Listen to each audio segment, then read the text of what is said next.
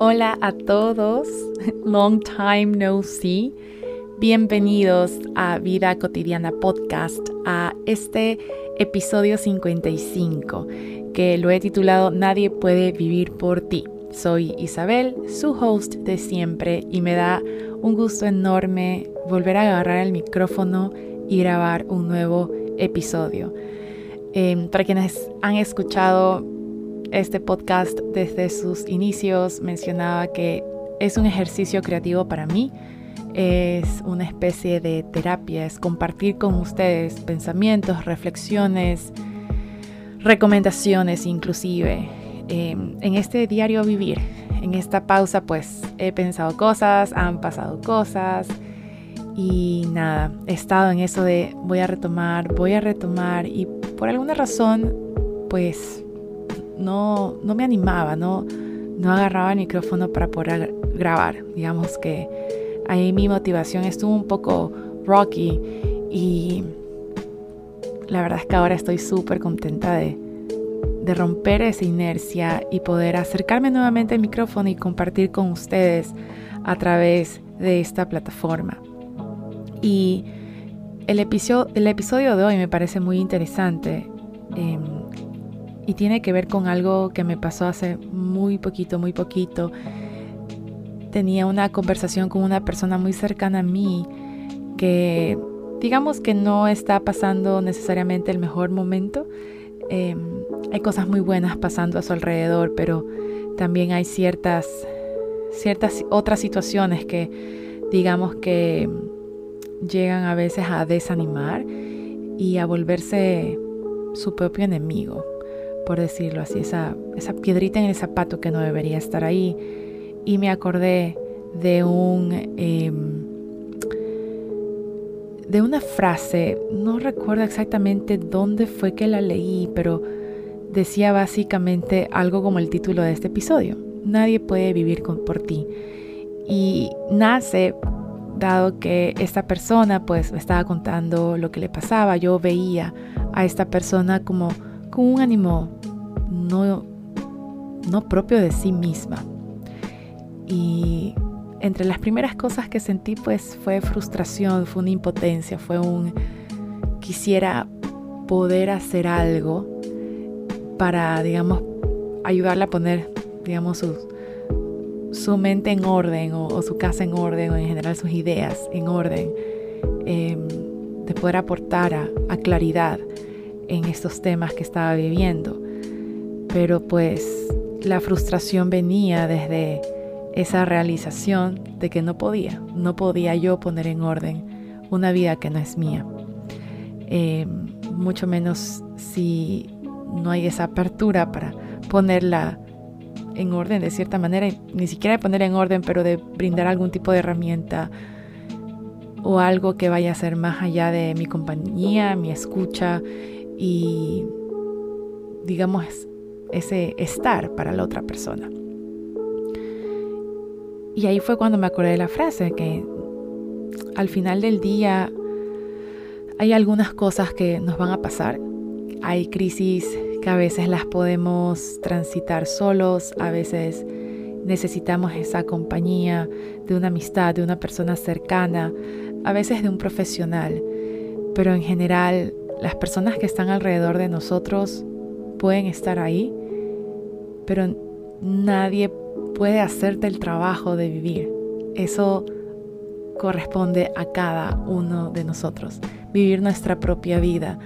Y creo que menciono este episodio como tal porque, no sé, creería yo que no soy la única persona que en algún momento ha sentido este tipo de frustración por no poder hacer más por alguien que nos importa y que estamos viendo que sufre y quisiéramos aliviar esa carga y, recordar que pues no nos corresponde. Y, y parte de querer a esa otra persona también es respetar ese proceso y esas decisiones que tome independientemente si estamos o no de acuerdo con ellas.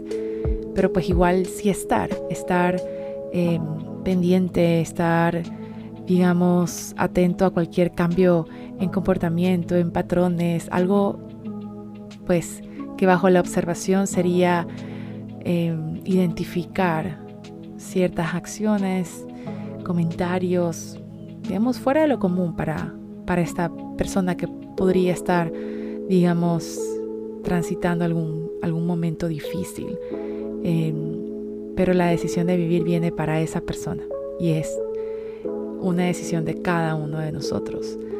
Creo que traigo esta reflexión ahora porque pues tal vez en algún momento también has sentido que, quieres una carga más liviana o que alguien pueda hacer algo por ti, digamos, alivianarte o deshacerte de alguna tarea, de, alguna eh, situación conflictiva o situación difícil por, la cual pasar.